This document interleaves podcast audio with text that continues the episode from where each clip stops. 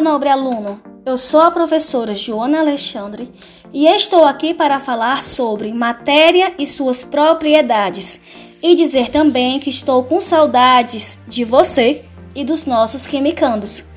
Nesse podcast, você irá aprender sobre mudanças de fase, temperatura de fusão e ebulição e densidade.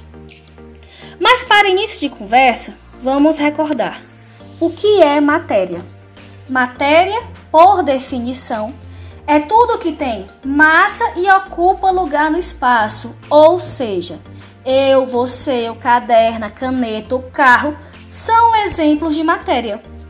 Conhecemos a matéria em três estados físicos. São eles: sólido, líquido e o gasoso. Tal matéria, com o aumento ou a redução da temperatura, poderá sofrer algumas transformações físicas. Vamos imaginar agora um experimento em que irá envolver o aquecimento da água e posteriormente o resfriamento da água. Ou seja, inicialmente nós vamos imaginar os cubinhos de gelo se transformando até chegar ao vapor. Inicialmente, a água sólida recebe temperatura, está aquecendo, e ao atingir zero graus, sofrerá o processo de fusão. Fusão é a passagem do estado sólido para o líquido. A água líquida continua sendo aquecida até atingir 100 graus, que é onde acontece o processo de vaporização. E aqui nós podemos abrir um parêntese, lembrando que a vaporização é a passagem do estado líquido para gasoso, ok? Mas ela pode ser classificada em evaporação, que é quando esse processo se dá de forma lenta, ou ebulição, que é quando acontece de forma rápida. Fecha parêntese. Poderá ocorrer ainda a passagem direta do estado sólido para o gasoso, que é a chamada sublimação. Agora, nós iremos imaginar o processo contrário, onde irá ocorrer a redução da temperatura. O vapor de água sofrerá a condensação, Condensação, que é a passagem do estado gasoso para o líquido. E ao reduzir ainda mais a temperatura, essa água que agora está líquida sofrerá a solidificação, que é a passagem para o estado sólido. Nesse caso, o vapor também poderá passar diretamente para o sólido por meio da sublimação. Quando falei anteriormente que a água mudou de estado físico a zero graus, estava me referindo à temperatura de fusão ou ponto de fusão, como nós conhecemos, que é a temperatura característica na qual determinada substância sofre fusão durante o aquecimento ou solidificação durante o resfriamento.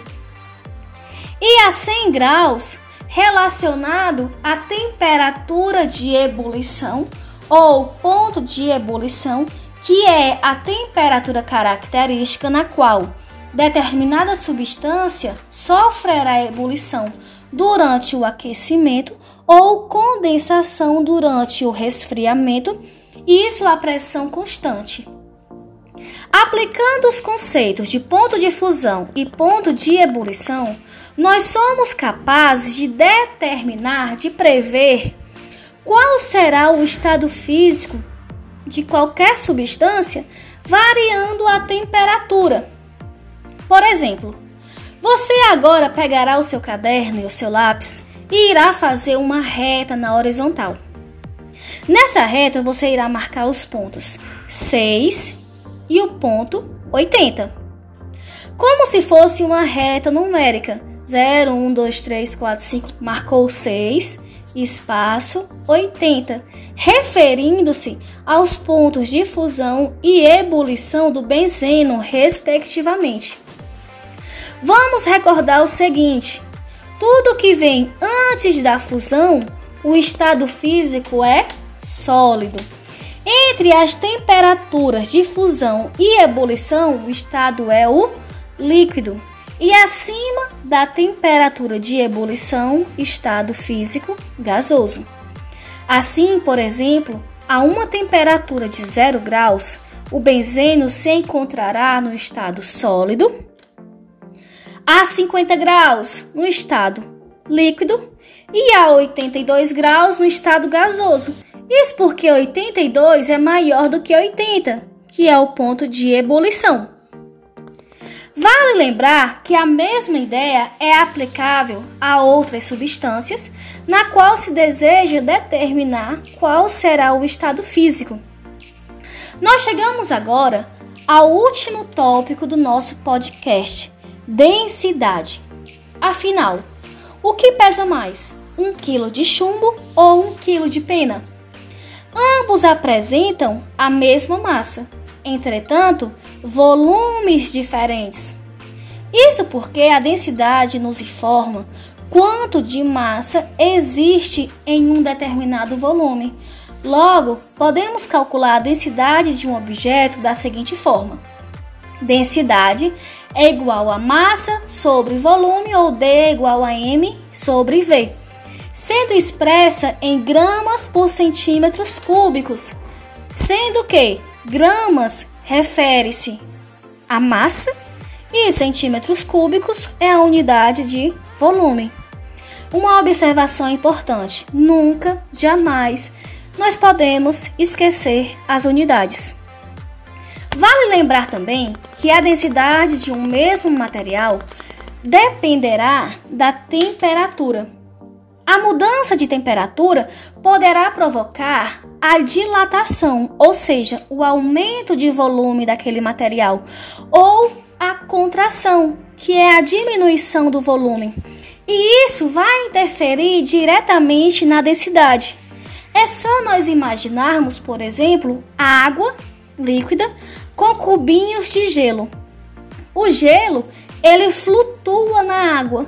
Isso porque a sua densidade é de aproximadamente 0,92 gramas por centímetros cúbicos, enquanto a da água líquida é 1 grama por centímetro cúbico. Então é isso. Por hoje é isso, meus nobres. Até mais, se cuidem, estudem e principalmente, meus queridos, fiquem em casa.